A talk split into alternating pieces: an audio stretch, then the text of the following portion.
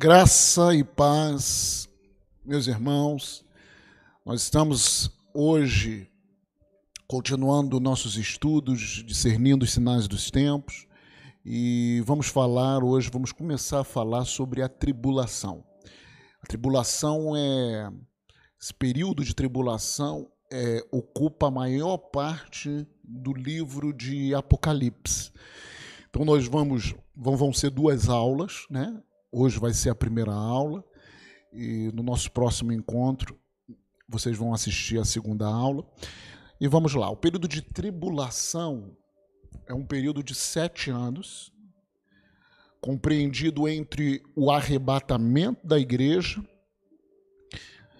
e o milênio. É, esse período de tribulação é um período que Deus vai tratar com Israel para restaurar Israel completamente e vai derramar o, os seus juízos contra a humanidade perdida, né? contra as nações.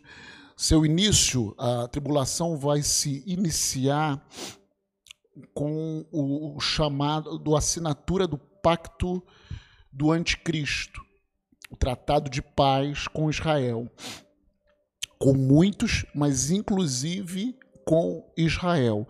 É, esse tratado de paz vai marcar o início da tribulação, isso logo depois do arrebatamento.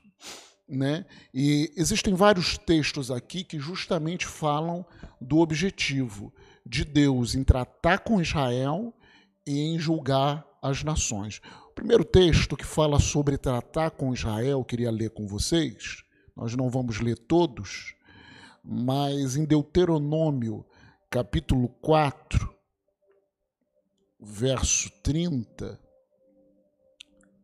ele fala o seguinte: Quando estiveres em angústia e todas essas coisas te sobrevierem nos últimos dias, e te voltares para o Senhor teu Deus e lhe atenderes a voz, então o Senhor, 31, teu Deus não te desamparará, porquanto é Deus misericordioso, nem te destruirá, nem se esquecerá da aliança que jurou a teus pais. Então, fala que esse período de tribulação, um dos objetivos é tratar com Israel. Há outros textos, Zacarias 12, de, de 1 a Zacarias 14, 12, 1 a Zacarias 14, 21. Um texto muito extenso que você depois pode ler na sua casa.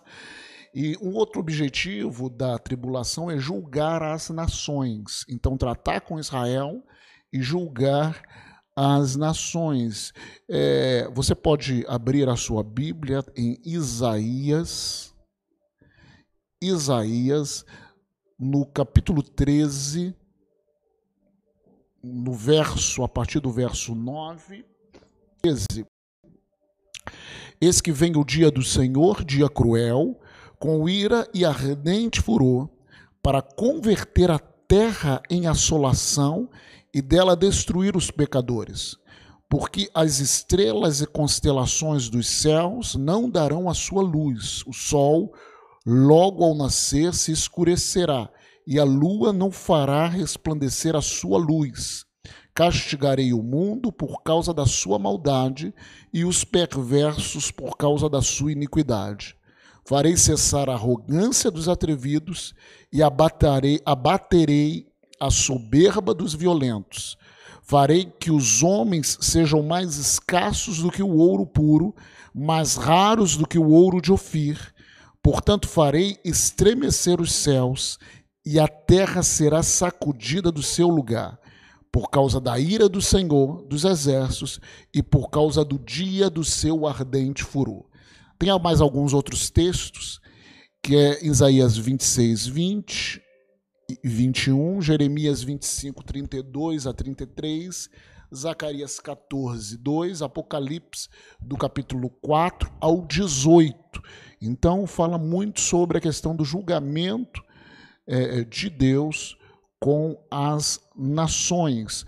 Outras expressões que revelam a questão do Apocalipse é o dia do Senhor. Isso, por exemplo, está em Isaías mesmo, no capítulo 11. No capítulo 11, no verso 10. Naquele dia recorrerão as nações à raiz de Jessé, que está posta por estandarte dos, dos povos. A glória lhe será a morada. Né? Zacarias 14, 1, por exemplo. Zacarias 14, 1. Eis que vem o dia do Senhor, aí que, que nós queremos, em que os teus despojos se repartirão no meio de ti. Então são outras expressões. Outra expressão que é usada, tempo de angústia, também que fala da mesma coisa em relação ao arrebatamento. Jeremias 30, Jeremias 30, verso 7. Ah, grande é aquele dia, e não há outro semelhante. É tempo de angústia para Jacó. Ele, porém, ele, porém, será livre dela. Aleluia. É, outra expressão, esse dia, tempo de angústia também está em Daniel 12, 1. Outra expressão, dia de indignação, de ira. Né? É, 1 Tessalonicenses 1 Tessalonicenses capítulo 1, verso 10, ele fala: "E para guardardes dos e para aguardardes dos céus o seu filho, a quem ele ressuscitou dentre os mortos, Jesus, que nos livra da ira vindoura. Então, são outras expressões é, referente a, a esse período da tribulação, esse período de sete anos né? que é a, a septuagésima semana de Daniel. Então, esse período da tribulação. Esse período vai ser marcado por duas fases. A primeira fase, que são três anos e meio, e uma segunda fase de mais três anos e meio. A primeira fase da tribulação é o que a Bíblia fala sobre princípio das dores. Alguns entendem que nós já estamos nos princípios das dores, com tudo aquilo que está acontecendo. Uma, alguma linhagem né, de entendimento teológico, mas nós é, entendemos que o princípio das dores é essa primeira parte da tribulação, né?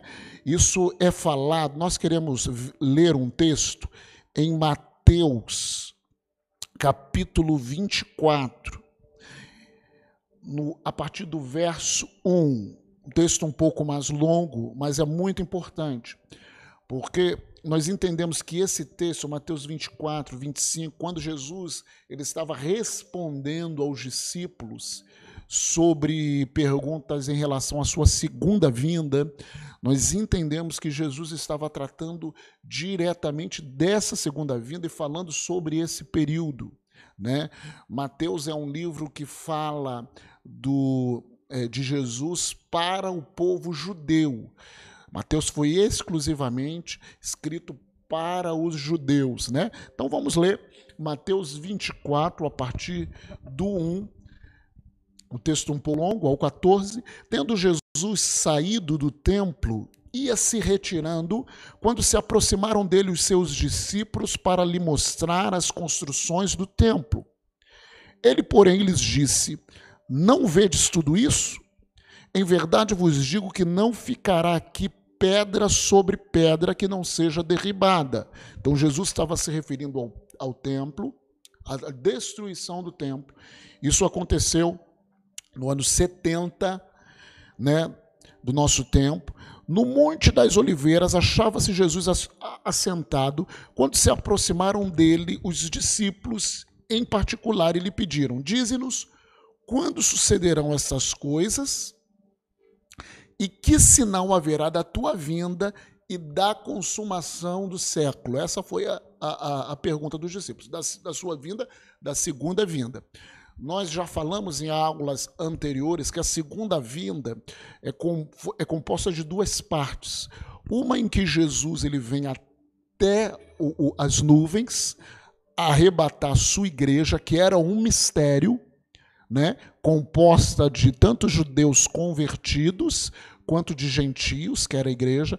Então, Jesus ele veio, arrebatou a sua igreja. Nós falamos sobre o arrebatamento e a partir do arrebatamento, a assinatura do pacto de paz com muitos, principalmente com Israel, começa o arrebatamento. E a segunda vinda de Jesus, ele virá com os, todos os seus santos e colocará os pés na, na terra. Aí é a segunda vinda de Jesus. Então nós entendemos que aqui estava falando a respeito da segunda vinda do Senhor e a consumação do século. E ele lhes respondeu, verso 4: Vede que ninguém vos engane, porque virão muitos em meu nome dizendo eu sou o Cristo e enganarão a muitos. E certamente ouvireis falar de guerras e rumores de guerras. Vede, não vos assusteis, porque é necessário assim acontecer, mas ainda não é o fim. Porquanto se levantará nação contra nação, reino contra reino, e haverá fomes e terremotos em vários lugares. Porém, tudo isso é o princípio das dores. Então entendemos quando Jesus está falando do princípio das dores, ah, mas guerras sempre, é, sempre houveram guerras, sempre na história da humanidade houveram fomes, mas Jesus está falando de um tempo específico em que isso vai aumentar. Né? Guerras, haverá fomes e terremotos em vários lugares. Porém, tudo isso é o princípio das dores. Verso 9: Então sereis atribulados e vos matarão, sereis odiados de todas as nações por causa do meu nome. Todas as nações por causa do meu nome. Verso 10: Nesse tempo, muitos hão de se escandalizar, trair e odiar uns aos outros. Levantar-se-ão muitos falsos profetas e enganarão a muitos. E por se multiplicar a iniquidade, o amor se esfriará de quase todos.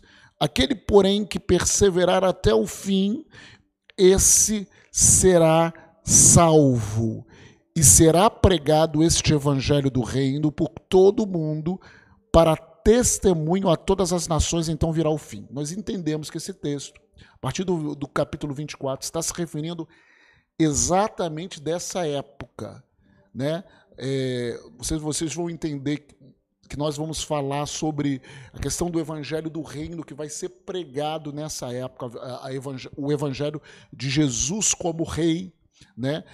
Nós entendemos que estamos num tempo da graça, o tempo da igreja é o tempo da graça. Nós pegamos as boas novas da salvação, é o tempo que nós pregamos o evangelho da graça, né, da igreja, o tempo da igreja. Então, aqui fala muito especificamente sobre esse tempo, o chamado princípio das dores. Nós entendemos que Romanos ele fala que nós somos salvos. Todo aquele que crê no Senhor, crê com seu coração e confessa com a sua boca é salvo. Aqui nesse período de tribulação, as pessoas vão ser salvas também. Só que muitos vão ser salvos é, em relação e vai custar a sua vida. Por isso que a Bíblia fala aqui, ó, aqueles que perseverarem, no versículo 13, até o fim, será salvo. Né? Aqui eles vão ter que perseverar até o fim, porque é um tempo de angústia, um tempo de perseguição. Muitos serão mortos, muitos serão decapitados. Então, nesse período aqui, está falando de um outro tempo, de uma outra dispensação. Amém? Então, nós falamos isso como a primeira fase da tribulação. Esse princípio das dores, os três anos e meio. A segunda fase da tribulação também é chamada de grande tribulação. Há alguns teólogos que chamam a grande tribulação os sete anos todos. Mas entendemos também, como alguns, que esses três anos e meio finais é chamado de grande tribulação. Ela inicia-se no capítulo 10 é, e 11 de Apocalipse, entre a sexta e a sétima trombeta. Né? A, a primeira menção disso está em Apocalipse 11, Vamos ver lá, Apocalipse 11, verso 2. Mas deixa de parte o átrio exterior do santuário e não o Messas, porque foi ele dado aos gentios. Estes, por quarenta e dois meses, calcarão aos pés da cidade santa. É o tempo dos gentios calcando os pés na cidade santa. É Apocalipse 12, 6. Apocalipse 12, verso 6. A mulher, porém, fugiu para o deserto, então lhe havia Deus preparado lugar para que nele a sustentasse durante 1260 dias. Verso 6, verso 14. E foram dadas à mulher as duas asas da grande asa para que voasse até o deserto, ao seu lugar, aí onde é sustentada durante um tempo, tempos e metade de um tempo fora da vista da serpente. Aqui fala justamente desse período da segunda fase. E cap, é, capítulo 13, verso 5. Foi-lhe dada uma boca que proferia arrogâncias e blasfemas, blasfêmias e autoridade para agir 42 meses. Todo esse período fala da segunda fase da tribulação. Agora nós vamos falar sobre o, o anticristo, porque é, essa figura é, que muitos é, fica até uma, uma figura é, é, muito mística, né, sobre o anticristo, mas na realidade vai ser uma pessoa, é uma pessoa, talvez já exista, né, já está por aí, é, mas vai ser uma pessoa manifestada nesse período vai ser, ele vai se manifestar nesse período da assinatura do pacto, da tribulação, então ele vai se manifestar nesse período. É, a Bíblia fala quatro exemplos, quatro textos mais importantes que tratam do anticristo. Está lá em Isaías 14, Daniel 7, 8 a 9 e 11, 2 Tessalonicenses 2, Apocalipse 13 e 17. Né? Nós vamos ler o Daniel 7. Daniel capítulo 7, um texto muito importante, verso 8. Estando eu a observar os chifres, eis que entre eles subiu outro pequeno, diante do qual três dos primeiros chifres foram arrancados, e eis que neste chifre havia olhos como os de homens, e uma boca que falava com insolência. Continuei olhando, até que foram postos nos tronos, e o ancião de dias se assentou, sua veste era branca como a neve, e os cabelos da cabeça como a pura lã. O seu trono eram chamas de fogo, e suas rodas eram fogo ardente. Daniel 7, 8 e 9 e 11 também. Né? Aqui fala do, do chifre pequeno.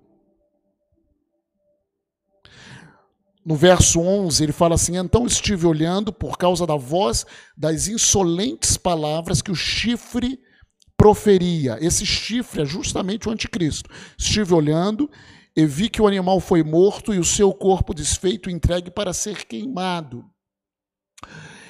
É, então, esse chifre pequeno, né?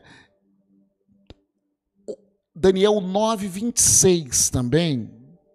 Daniel, no capítulo 9, 26.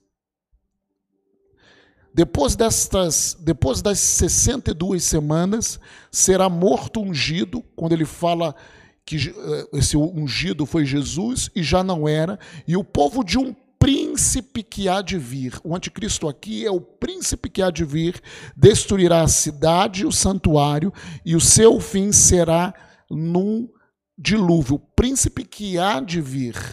O seu fim será num dilúvio, e até o fim haverá guerra, desolações são determinadas. Então, aqui, quatro textos que falam sobre o anticristo: Daniel, né? Segundo Tessalonicenses também. Segundo Tessalonicenses, capítulo 2,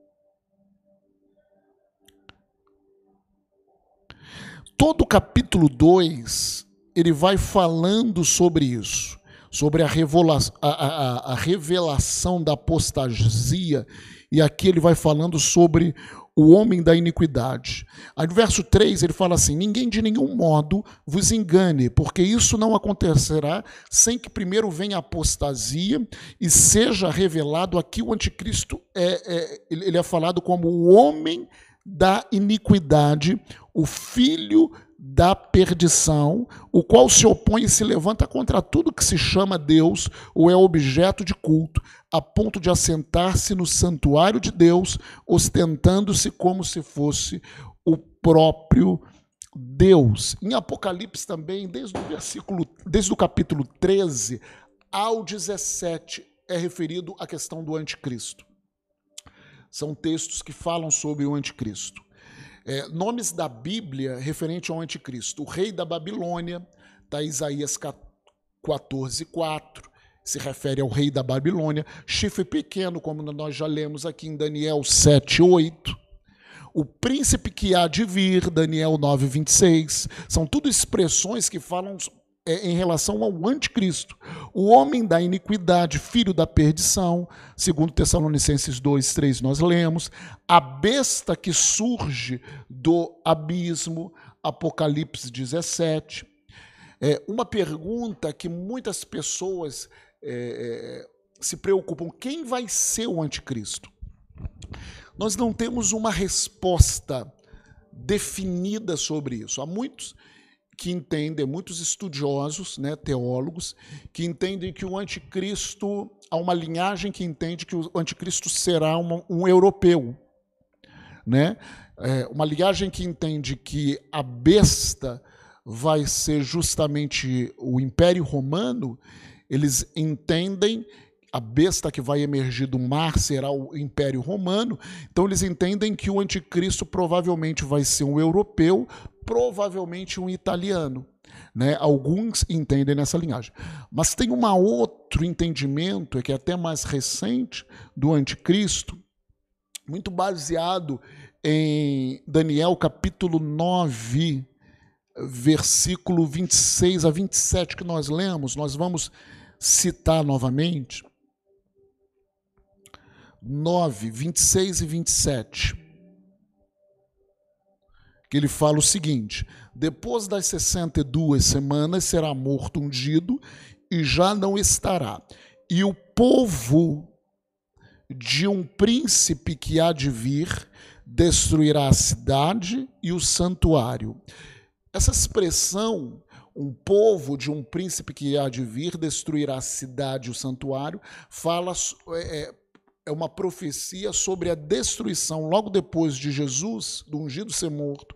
Jesus foi morto e no ano 70 Jerusalém foi destruída e o templo foi destruído. Muitos se baseiam é, nessa destruição porque foi o Império Romano que destruiu tanto Jerusalém quanto o templo. Por isso que muitos entendem que a besta que vai vir do mar vai ser é, o Império Romano restaurado. E o anticristo será um europeu ou um italiano. É, porém, quando nós estudamos, há um autor chamado, um historiador chamado Flávio Josefo, isso, isso é muito importante. Esse, esse historiador, Flávio José, ele escreveu algumas obras históricas, né? entre elas uma obra chamada A Guerra dos Judeus. É um livro histórico. Esse autor, esse historiador Flávio José, era do tempo de Cristo. E ele escreveu a guerra, um livro chamado A Guerra dos Judeus, onde ele relata os pormenores do conflito é, que resultou a destruição de Jerusalém e do templo. Como que foi isso? Ele fala que Roma, na pessoa do imperador Tito Flávio, Vespasiano Augusto, não planejou isso ele cita no livro, não incentivou e não concordou com a destruição do templo. Ele que estava à frente, os soldados das legiões, eram várias legiões do Império Romano, presentes, tomados de um ódio natural que lhes era comum contra os judeus, assolaram e destruíram a cidade e o templo. É interessante isso.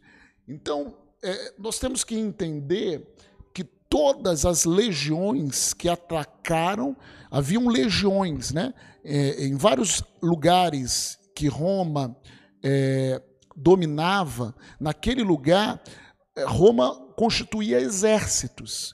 E muitos exércitos de províncias, daquelas províncias, eles eram tiros do próprio povo que era conquistado. Não eram de romanos em si, de etnia romana, né? de etnia, mas eram do próprio povo que eram conquistados. Então, todas as legiões que atacaram e destruíram Jerusalém e o templo eram legiões daquele povo do Oriente Médio. Todas elas, isso diz Flávio José, consistiam majoritariamente de soldados dessas nações ao redor de Israel, ou seja, árabes, sírios, egípcios e etc. A maioria esmagadora dos soldados que destruíram a cidade de Jerusalém e o templo eram descendentes dessa linhagem de Ismael. Abraão teve dois filhos, um Ismael e o outro filho da promessa, Isaac. Então, todos eles eram descendências de Ismael, que faziam parte das nações ao redor de Israel. Eram basicamente árabes, sírios e egípcios. Então, isso é muito interessante. Né? Então, é, Daniel ele fala que o povo, Daniel 9, 26, né, que o povo de um príncipe que há de vir. Então, esse príncipe que há de vir estava se referindo ao anticristo. Há uma linhagem que, então, esse príncipe era desse povo. Há uma linhagem que entende que o anticristo será descendente de Ismael. Porque Daniel aqui ele profetiza o povo de um príncipe que há de vir destruirá a cidade e o santuário. Então, quem destruiu, na realidade, a etnia que destruiu é, Jerusalém e o templo foi a essa, ainda que eram soldados das legiões romanas, mas a etnia foi a etnia é, ismaelita. Então, alguns teólogos entendem que o anticristo vai ser desse povo, dessa etnia. É, isso é muito interessante.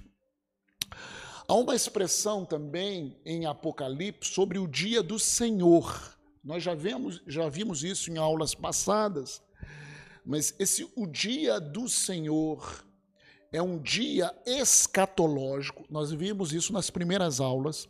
Um dia escatológico que compreende mil e sete anos, que engloba os sete anos da tribulação, mais os mil do milênio, do chamado milênio. Então, quando a, a, a Bíblia fala sobre o dia do Senhor, ele está se referindo justamente a esse dia escatológico. Amém? Nós vamos ver agora os eventos desse dia do Senhor, desse dia escatológico, no Velho Testamento. Alguns eventos. É, Ezequiel ele cita dia do Senhor. É, a profecia de Ezequiel, capítulo 37, Você tem que entender que a tribulação é para tratar com Israel, para restauração de Israel, e tratar com as nações, para julgamento das nações. Ezequiel, capítulo 37, é um texto muito lido, é um texto profético, mas ele fala justamente sobre a restauração a profecia sobre o vale de ossos secos e fala sobre a restauração de Israel. É uma profecia escatológica que o profeta, é, Deus ele vai para o profeta e ele fala assim: esses ossos podem reviver, e ele profetiza sobre aqueles ossos sequíssimos, e o Senhor faz daqueles ossos sequíssimos um grande exército.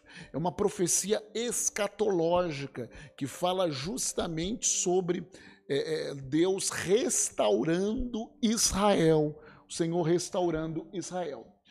Há uma profecia também em Ezequiel, no capítulo 38, sobre Gog e Magog. É, ele cita Gog e Magog, também é uma profecia escatológica. Isso está lá em 14, no verso 14. Verso 14: Portanto, ó filho do homem, profetiza e diz a Gog: Assim diz o Senhor Deus: Acaso naquele dia, quando o meu povo de Israel habitar seguro, não saberás tu? Virás, pois, do teu lugar, dos lados do norte, tu e muitos povos contigo, montados todos a cavalo, grande multidão e poderoso exército, e subirás contra o meu povo de Israel, como nuvem para cobrir a terra. Nos últimos dias, hei de trazer-te contra a minha terra, para que as nações me conheçam a mim, quando eu tiver vindicado a minha santidade em ti, ó Gog, perante elas. Alguns entendem também que Gog e Magog é uma referência da batalha do Armagedon, a última batalha. Outros entendem que Gog e Magog é uma guerra que vai acontecer é, na assinatura do pacto de paz a Israel, uma represália quando Israel, o anticristo, assinar a paz com Israel. Outros entendem que Gog e Magog também é uma figura do anticristo é uma figura do anticristo. Então são vários tipos de interpretações, mas nós entendemos que fala dessa época, da tribulação, né? E tem uma consequência queda de, de, de Gog e Magog em Ezequiel capítulo 39, é profetizado essa queda. Uma outra profecia que também no Velho Testamento a respeito do dia do Senhor é em Zacarias nos capítulos de 12 a 14. Ele descreve com detalhes os últimos dias da tribulação, ou o período da grande tribulação, a segunda parte da tribulação. Inicia-se com o sítio de Jerusalém, quando se reunirão todas as nações da terra. Isso está em, em, em Zacarias, Zacarias capítulo 12, verso 3. Naquele dia farei de Jerusalém uma pedra pesada para todos os povos. Todos os que a erguerem se ferirão gravemente, e contra ela, contra Jerusalém, se ajuntarão todas as nações da terra. Deus fará uma intervenção sobrenatural, fortalecerá a tribo de Judá, isso está lá no versículo 8. Naquele dia, o Senhor protegerá os habitantes de Jerusalém, e o mais fraco dentre eles naquele dia será como Davi, e a casa de Davi será como Deus, como o anjo do Senhor diante deles, e destruirá todas as nações que vierem contra Jerusalém. Né? Isso está em 12, 4, todo esse texto de 4 a 9 no versículo 9 fala: Naquele dia procurarei destruir, destruir todas as nações que vierem contra é, Jerusalém. Então, isso está falando sobre esse evento do dia do Senhor no Velho Testamento. Então, essas profecias passam a narrar o arrependimento dos habitantes de Jerusalém pelo reconhecimento do ungido de Cristo como Messias o pranto de dor profunda que eles chorarão e a remoção dos seus pecados por Deus. É muito importante isso. Deus eliminará dois terços da população da terra pelos flagelos profetizado em Apocalipse 12, de 10 a 13 e 9 finalmente narra a segunda vinda do Messias, na época em que Jerusalém for invadida pelas nações. Então, o Senhor virá e pisará no Monte das Oliveiras, ou seja, essa vai ser a segunda vinda de Jesus e julgará as nações, deixando somente os salvos para entrarem no milênio. O Senhor estabelecerá o seu reino, como está lá em Apocalipse 14, de 1 a 9. Os eventos do dia do Senhor descritos no Novo Testamento, como eu já falei aqui, são eventos principalmente, está é, tá lá em Mateus capítulo 24. Jesus ele começa a profetizar sobre esse dia do Senhor. E nas passagens paralelas, Cristo profetizou sobre esse período. Em, em, em Mateus capítulo 25, Cristo ensina sobre o papel de Israel durante a sua segunda vinda. O parênteses da parábola dos talentos. Alguns entendem que a parábola dos talentos é, uma, é um possível parênteses de Jesus falando, mencionando do julgamento da igreja. E por fim, a parábola da separação dos cabritos dentre as ovelhas. Vamos ver essa parábola da separação dos cabritos e das ovelhas. Mateus, isso está em Mateus capítulo 25,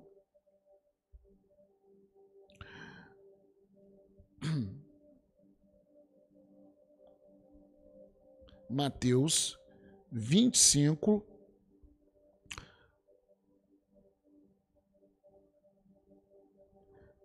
no verso 31, ele fala o seguinte: Quando vier o filho do homem, na sua majestade, todos os anjos com ele, então se assentará no trono da sua glória todas as nações serão reunidas em sua presença. E ele separará uns dos outros, como o pastor separa dos cabritos as ovelhas. E porá as ovelhas à sua direita, mas os cabritos à esquerda. Então dirá o rei aos que estiverem à sua direita: Vinde benditos de meu Pai, entrar na posse do reino que vos está preparado desde a fundação do mundo. Porque tive fome, me deste de comer, tive sede, me deste de beber, era forasteiro e me hospedastes, estava nu e me vestistes, enfermo e me visitastes, preso e foste ver-me.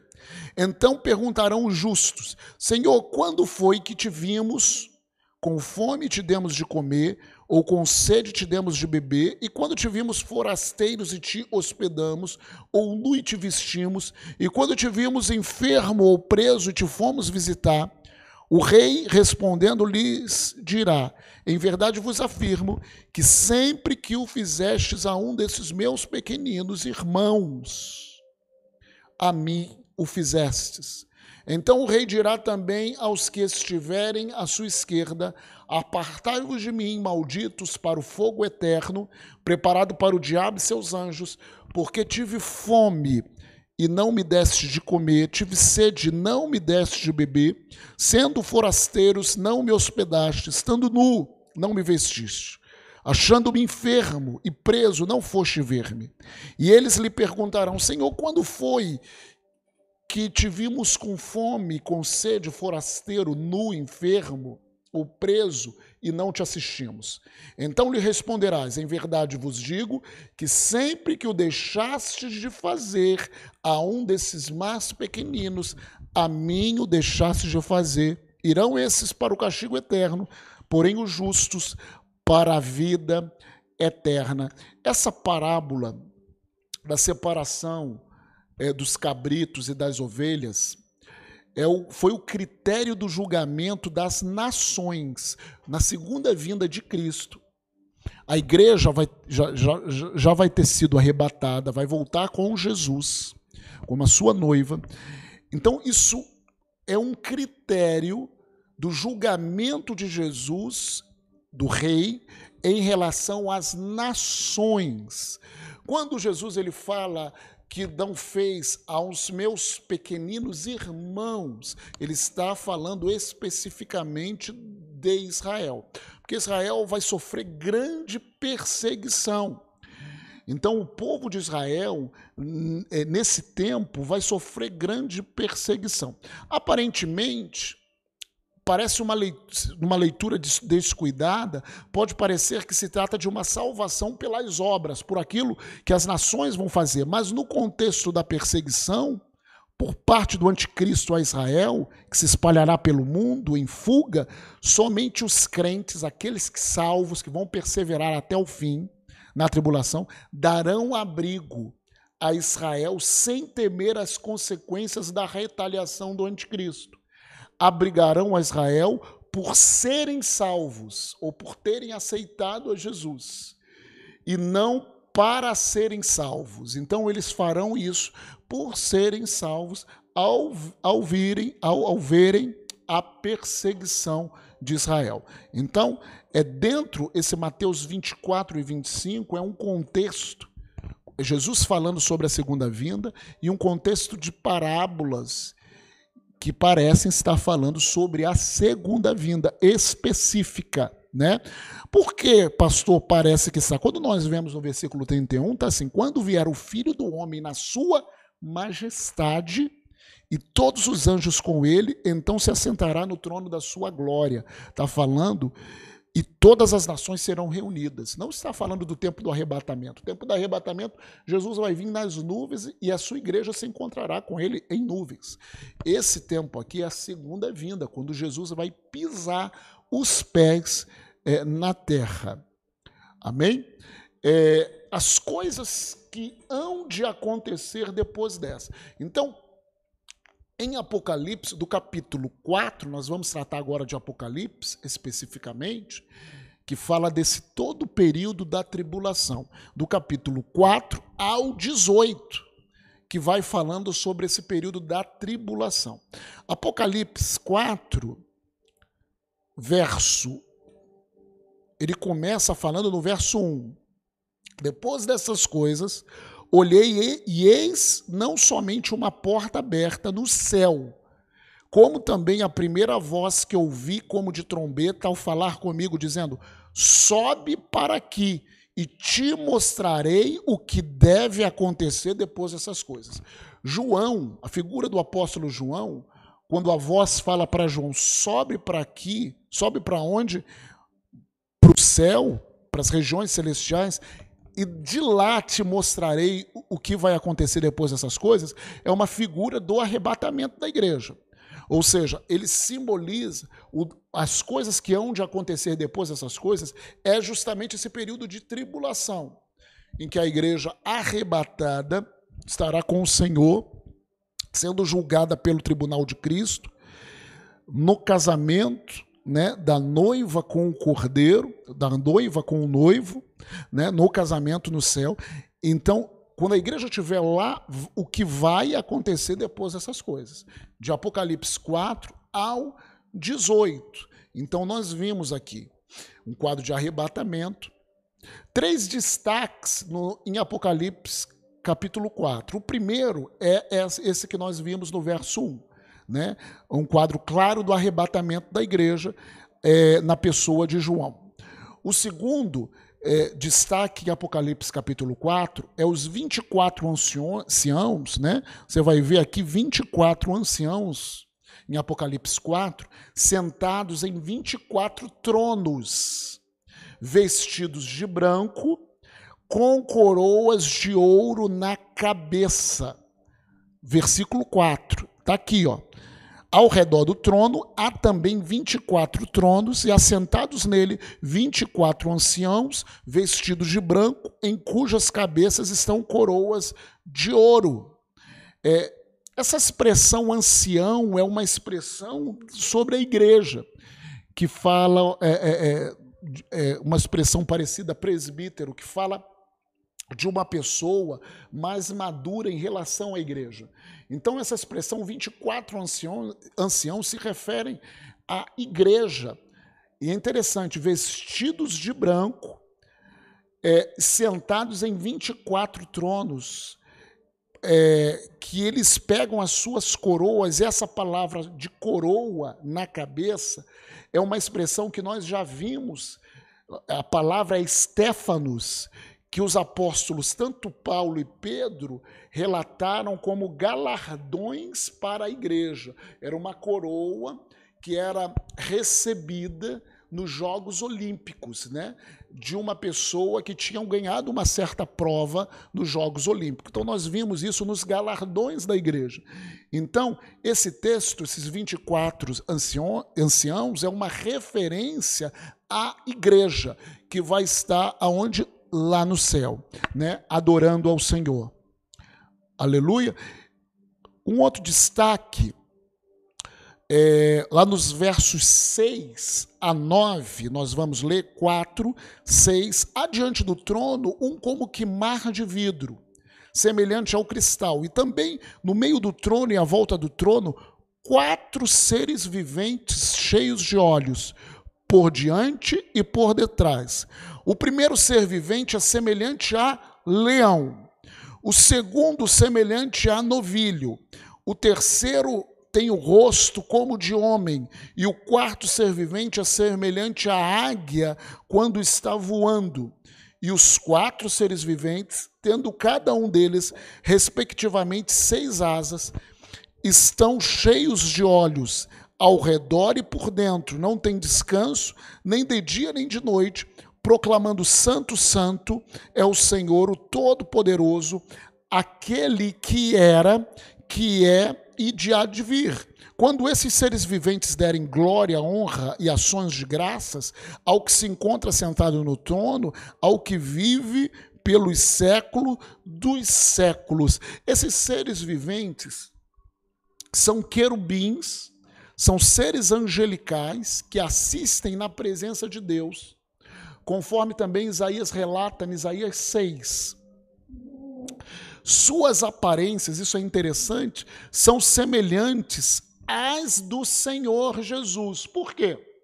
Os evangelhos, os quatro evangelhos, quando são apresentados, os evangelhos do Senhor Jesus, Mateus é um evangelho que simboliza Jesus como rei. E a figura de Jesus como rei era uma figura do leão. Marcos simboliza Jesus como servo. E a figura, Marcos foi escrito para os romanos, é Jesus como servo, e a figura que simboliza Jesus como servo é o novilho, ou é o boi. Em Lucas simboliza Jesus como homem. Lucas foi um evangelho escrito para os gregos. É, um, é, um, é, uma, é uma figura como filho do homem. Jesus, e, e, essa, e essa figura está no querubim, que tinha rosto como homem. E João simboliza Jesus como filho de Deus, né? Como filho de Deus, como Deus. E a figura que representa isso é a águia no seu voo.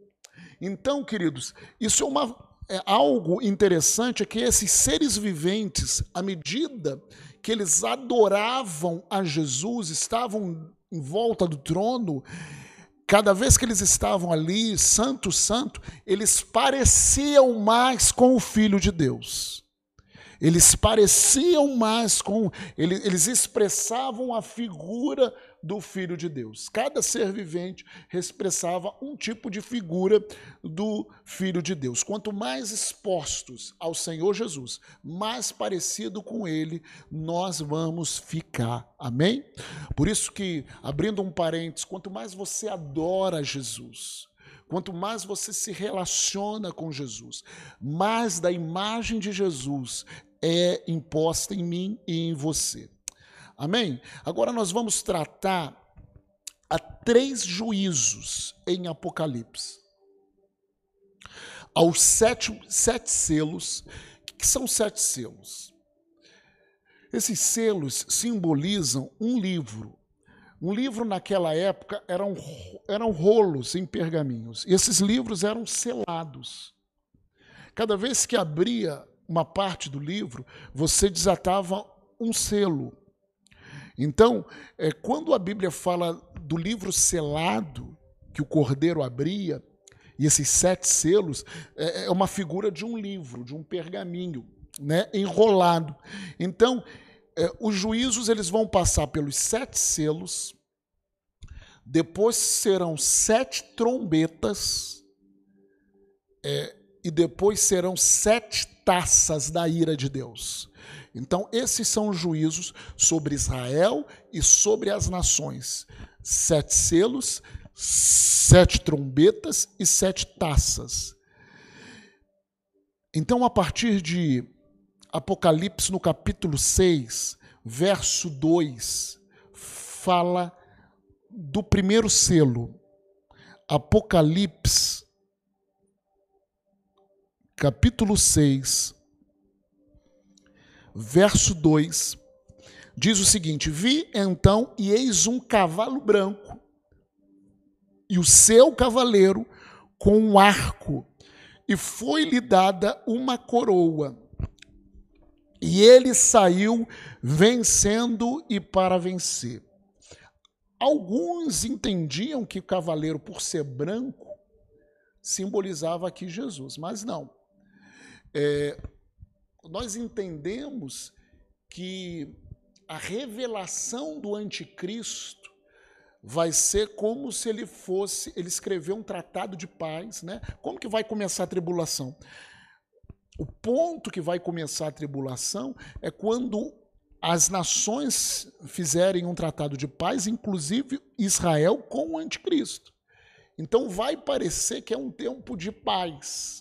Só que no meio da tribulação, o anticristo vai quebrar esse tratado, esse acordo, e aí vai vir uma grande perseguição sobre Israel. Então, alguns teólogos entendem que, sem dúvida, esse cavaleiro branco é uma figura do anticristo que se passa por Cristo, que se passa é, é por Cristo. É o tempo de três anos e meio de aparente paz, quando ele sairá e conquistará as nações, fazendo seus acordos, iniciados com o um acordo com Israel Daniel 9, 27.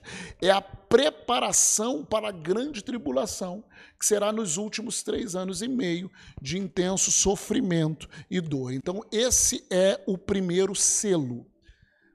Outra coisa interessante, quando o Apocalipse ele vai tratando dos sete selos, sete é, é, é, trombetas e sete taças, parece que nesse tempo é, é ordem cronológica.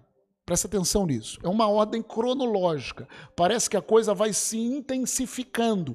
Porém, dentro dessa ordem cronológica, há situações relatadas que nós chamamos de parênteses, que muitas vezes não, não estão naquela ordem cronológica.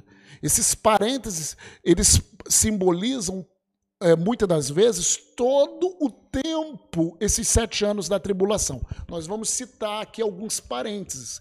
Então, nós entendemos que é uma ordem cronológica mesmo, de sete selos, sete trombetas e sete taças da ira de Deus, porém com alguns parênteses. Né? Nesse tempo, né, de Apocalipse 4 a 18, e nós vamos citar esses parênteses, que falam de um tempo de toda a tribulação. Então, começa com os sete selos. O primeiro selo nós vimos é a manifestação do anticristo. O segundo selo está aqui, ó, em Apocalipse 6, verso 3 e 4. Quando abriu o segundo selo, ouvi o segundo ser vivente dizendo: Vem, e saiu outro cavalo vermelho, e ao seu cavaleiro foi-lhe dado tirar a paz da terra, para que os homens se matassem uns aos outros, também lhe foi dada uma grande espada. Parece que vai ter uma guerra civil. Uma guerra civil. Alguns teólogos entendem que é uma grande guerra, é um período de grandes guerras, mas uma guerra civil, é, é, é, talvez uma guerra civil, quando tiver o controle do mundo, é, a maioria do controle mundial pelo anticristo. Então, muitas guerras civis se levantarão. Né? esse é, segundo selo. O terceiro selo é descrito em Apocalipse 6, 5 e 6. Quando abriu o terceiro selo, ouviu, ouvi o terceiro, o terceiro ser vivente dizendo: Vem. Então vi, e eis um cavalo preto, e o seu cavaleiro com uma balança na mão. E ouvi uma como que voz no meio dos quatro seres viventes, dizendo: uma medida de trigo por um denário, três medidas de cevada por um denário, e não danifiques o azeite e o vinho. Parece que nesse terceiro selo, em consequência de guerras civis, em consequência de muitas guerras, vai ter uma escassez de alimento. Ele fala que uma medida de trigo por um denário. Um denário era o trabalho de, naquela época, era, era, era o salário de um, de um dia de um trabalhador. Então, o trabalhador ele trabalharia um dia para ter uma pequena medida de trigo. Três medidas de cevada por um denário. Ou seja, uma grande inflação, uma grande escassez de alimento. E ainda fala assim: e não danifiques os azeites nem o vinho. Por quê? Porque vai ter uma grande escassez de alimento. O preço exorbitante dos alimentos, né? Então aqui no terceiro selo é uma escassez, é uma fome muito grande. Aqui nem fala quanto que é o azeite e o vinho.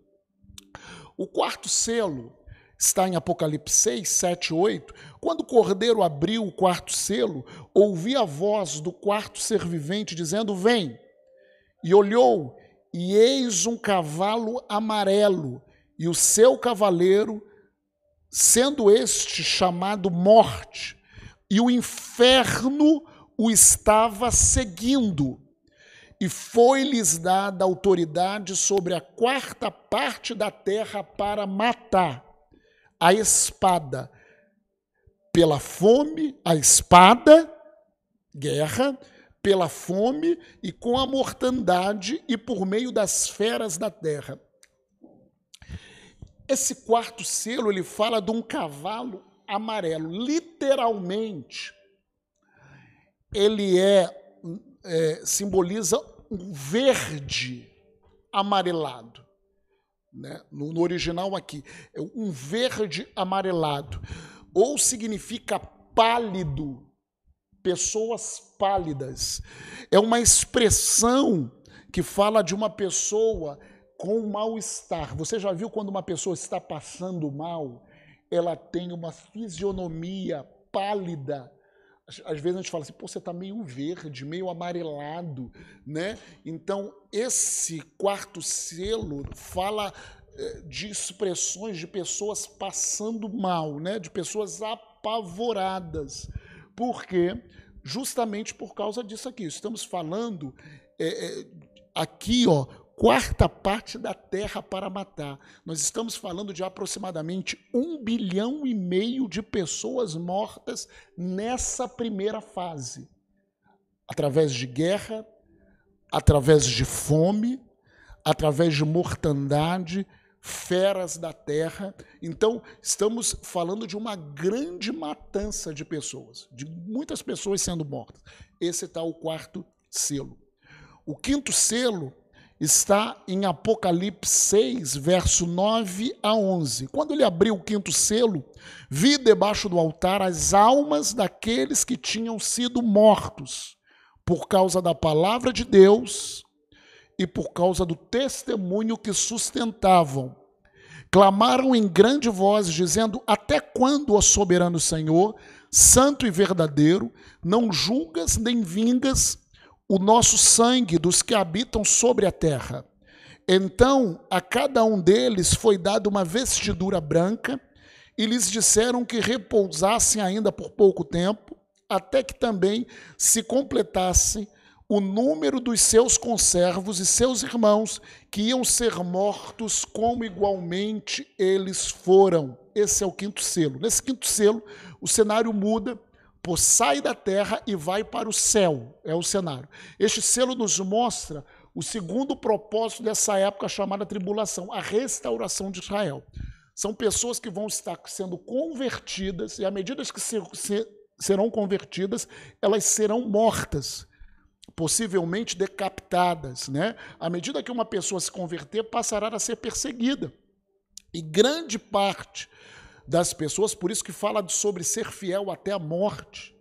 Grande parte dos salvos morrerão quase que após a sua conversão.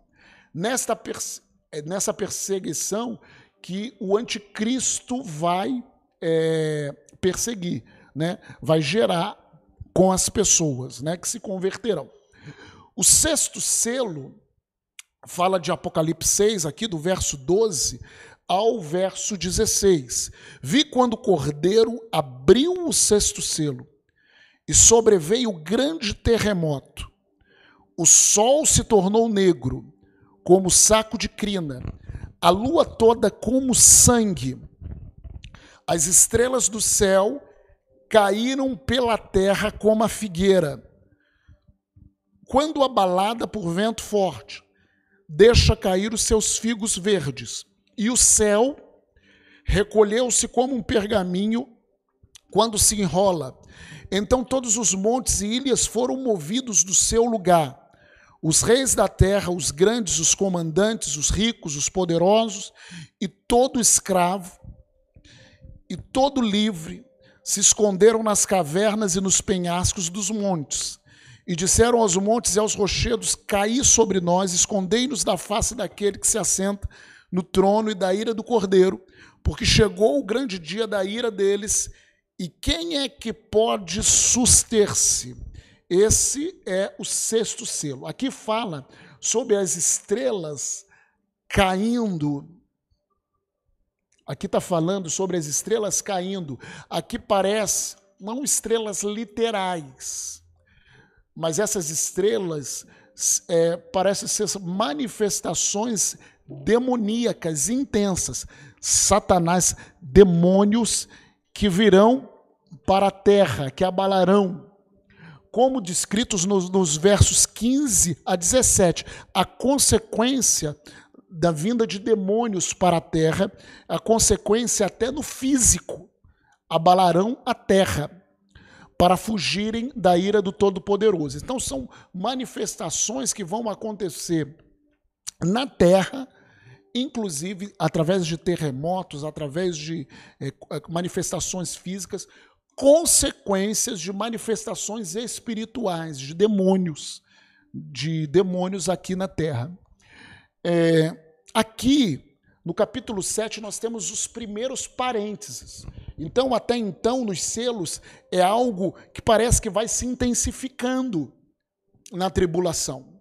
Que começa lá como um cavalo branco, um tratado de aparente paz, e a coisa vai se intensificando guerra, perseguições, demônios se manifestando, é, manifestações, né, cataclismas na terra. E aqui tem os primeiros parentes. Que parentes é esse? Né? Por que parênteses? Porque parece, não está na ordem em si. Isso aqui está falando sobre os 144 mil selados de Israel e uma visão dos glorificados, no capítulo 7. Então, o capítulo 7 é o primeiro parênteses da revelação de Apocalipse. Nele, você vai lendo, encontramos dois assuntos que ocorrem em momentos distintos durante a tribulação. O primeiro assunto é sobre os selados do povo de Israel. E o segundo, uma visão dos mártires da tribulação.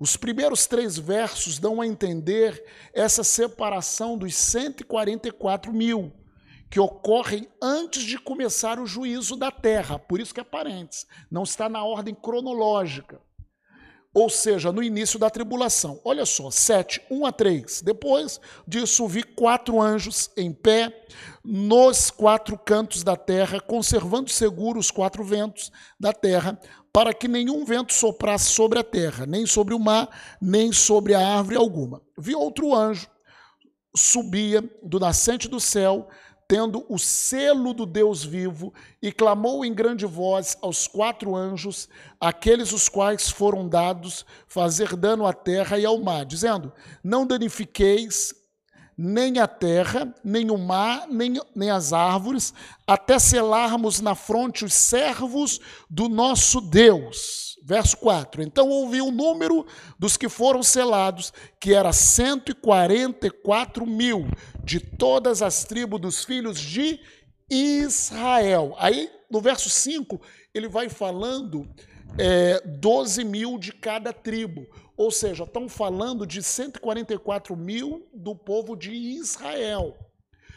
Parece que são os 144 mil os primeiros convertidos do povo de Israel, esse que pregarão o evangelho do reino para todas as nações da terra. Né? É, esses 144 mil que vão pregar. Né? A partir do verso 9, João passa a narrar outra visão, que é essa visão dos glorificados, a visão dos mártires da tribulação. A identidade desses mártires é revelada no versículo 14. Olha lá que fala lá. Respondi-lhe: Meu senhor, tu sabes. Ele então me disse: São estes os que vêm da grande tribulação, ou seja, desse período de, perseguição. Lavaram suas vestiduras e as alvejaram no sangue do Cordeiro. Então, esses glorificados é aqueles que vão ser salvos da grande tribulação. Dois destaques: haverá salvação durante a, a, a tribulação e no mundo inteiro, em todas as tribos, raças e línguas. Isso desmonta um falso ensino, presta atenção nisso, de que o Espírito Santo vai subir junto com a igreja no arrebatamento. Muitos entendem que quando a igreja arrebatar, o Espírito vai ser retirado da face da terra. Eu já vi muitas pregações sobre isso. Mas entenda, o Espírito Santo ele sempre agiu na face da terra desde o começo da, da humanidade. A, desde a criação fala que a terra era sem forma e vazia, mas o Espírito pairava sobre a face do abismo. Sendo que no tempo da igreja, quando o Espírito desceu, ele desceu para habitar dentro do ser humano. No tempo do Velho Testamento era um, né, o Espírito agia no povo de Israel de uma certa maneira, ele não habitava dentro das pessoas, ele vinha sobre as pessoas. No tempo da igreja, ele habitava dentro das pessoas. Esse tempo vai acabar com o arrebatamento da igreja. Mas o Espírito vai voltar a atuar nesse tempo da tribulação como ele atuava antes da igreja. Entendeu? Não vai ser uma atuação do tempo como ele atua hoje no tempo da igreja, né? Que ele vem sobre toda a carne, a profecia, mas vai ser uma atuação. Por quê? Porque o parênteses da igreja, no tempo da igreja, a igreja é um parênteses nesse tempo de tratamento de Israel. As 70 semanas se refere a Israel. Essa última semana, Deus vai voltar a tratar com Israel e, consequentemente, com as nações, com aqueles que aceitarem o reinado de Jesus. Né? Por isso que eles vão ter que perseverar até a morte. Entendeu? Amém? Glória a Deus por isso. Então, isso daí muitas das vezes é uma dúvida que muitas pessoas têm. Essa descrição dos redimidos da grande tribulação, esses mártires, vindos de todas as partes do mundo, combina com a afirmação de Jesus em Mateus 24, 4. Mateus 24, Mateus 24, 4, que fala o seguinte: E eles lhe respondeu: Vede que ninguém vos engane. O 5, porque virão muitos em meu nome dizendo eu. Não, 24, 14, perdão. 24, 14. E será pregado este evangelho do reino por todo o mundo para testemunho a todas as nações, então virá o fim. Ou seja, que esses 144 mil pregarão o evangelho do reino, pessoas se converterão e morrerão por todo o reino. Então virá o fim. É, é interessante porque alguns entendem, hoje a palavra de ordem é missões. e a expansão do reino de Deus para apressar a vinda de Jesus. A base para isso é o fato de alguma ligagem teológica entendem e acreditam que quando o evangelho for pregado no mundo inteiro, Cristo voltará. Mas essa afirmação não procede, porque Mateus 24 ele está se referindo a, a esse tempo da grande tribulação. Quem vai pegar esse evangelho do reino é esses 144 mil. Evangelho do Reino, o Evangelho do Reino que fala sobre o reino milenar. Nada tem a ver com a igreja, que terá sido arrebatada nos tempos do cumprimento do que está escrito ali. Além disso, o Evangelho que pregamos não é o reino, e sim que Cristo morreu, foi sepultado e ressuscitou no terceiro dia, também chamado do Evangelho da Graça. Sim, Cristo reina no nosso tempo mas é, o, reinado de Cristo hoje é através da igreja, do seu corpo.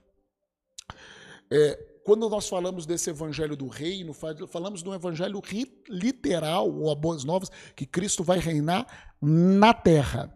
Essa segunda parte do capítulo 7, portanto, refere-se às mártires da segunda metade da tribulação, a grande tribulação. E por último, nessa aula, nós, o último selo é o sétimo selo. Então, esse parente dos 144 mil, no capítulo 7, e dos mártires. E o sétimo selo é no capítulo 8 de Apocalipse. Apocalipse 8. Apocalipse 8.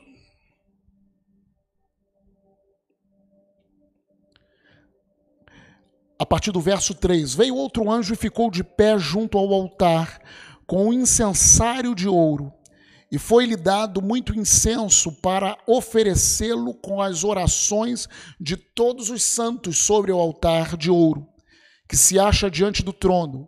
E da mão do anjo subiu a presença de Deus, a fumaça do incenso, com as orações dos santos. E o anjo tomou o incensário encheu de fogo do altar e o atirou à terra. E houve trovões, vozes, relâmpagos e terremoto. Então os sete anjos, que tinham as sete trombetas, prepararam-se para tocar. O sétimo selo, a gente vê aqui, com a res... é uma resposta às orações dos santos. Então nós tivemos os sete trombetas, nós tivemos os sete selos, e no último selo é inaugurado a um outro tempo de provação chamados sete trombetas. Então nós vemos aqui que o sétimo selo é uma abertura, é a abertura é, das sete trombetas. O verso 3, ele cita na visão outro anjo, um oitavo anjo, com o incensário, com o incenso as orações dos santos. Os juízos derramados por Deus nesse tempo da tribulação são a resposta de Deus para as orações dos santos que sofreram e foram perseguidos. Mais uma referência do cuidado e vingança de Deus contra aqueles que maltrataram e perseguem seus filhos né, é, em todo tempo. Então é um tempo de juízo. A tribulação é um tempo de juízo, que começa com sete selos. E na próxima ministração, nós vamos começar a falar sobre as sete trombetas e os sete taças da ira de Deus. Amém? Então, nós começamos a falar sobre a tribulação. Nós esperamos que Deus acrescente, nós não falamos tudo, pormenor, é, em pormenores, nós citamos só coisas, e aqui especificamente de Apocalipse, amém? Se nós fôssemos nos aprofundar, isso demandaria um tempo muito grande. Nós entendemos que essas aulas é para ministrar a você, é para motivar você a estudar. Talvez você pense uma coisa ou outra diferente de mim, amém? Mas tudo tem que ser baseado na palavra de Deus. O que nós temos que entender é que Jesus está voltando e o tempo que vai se aproximar da tribulação é um tempo de grande angústia. É, há uma linhagem da, de entendimento que nem toda a igreja vai. Eu entendo que toda igreja vai ser arrebatada, mas há uma linhagem de entendimento que metade da igreja vai ser arrebatada, aqueles que estão preparados, e outra metade vão ser arrebatadas no meio da tribulação, vão passar por, uma, por, um, por um período da tribulação. É, isso são linhagens de entendimento teológico, mas nós entendemos que essa tribulação é para tratar Israel, como nós falamos, Israel, e é para tratar as nações, para julgamento das nações. Amém? Que Deus possa abençoar você. Vou orar por você nesse momento. Pai, nós abençoamos esse irmão, essa irmã que recebeu essa ministração. Que venha sobre ele, que venha sobre nós espírito de entendimento, de sabedoria, para que nós possamos entender o que está por vir.